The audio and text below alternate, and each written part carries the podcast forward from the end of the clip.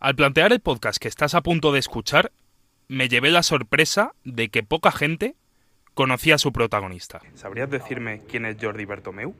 ¿Me lo repites? Eh, no, no sé quién es. No. No, nada. Jordi Bertomeu. No. No. Las respuestas que escuchas son trabajadores de marca, de los que se presupone un conocimiento general de la estructura del deporte. Y les pregunto por una de las personalidades más relevantes de los últimos 30 años en el baloncesto de nuestro continente.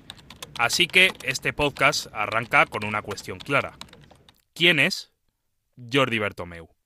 Bueno, para mí creo que es la figura más importante que ha habido en el baloncesto europeo de clubes, seguro, y una de las más importantes del mundo. Eh, cuando se hable de, del baloncesto en el siglo XXI, la figura de Jordi Bertomeu tendrá que salir como uno de los, principales.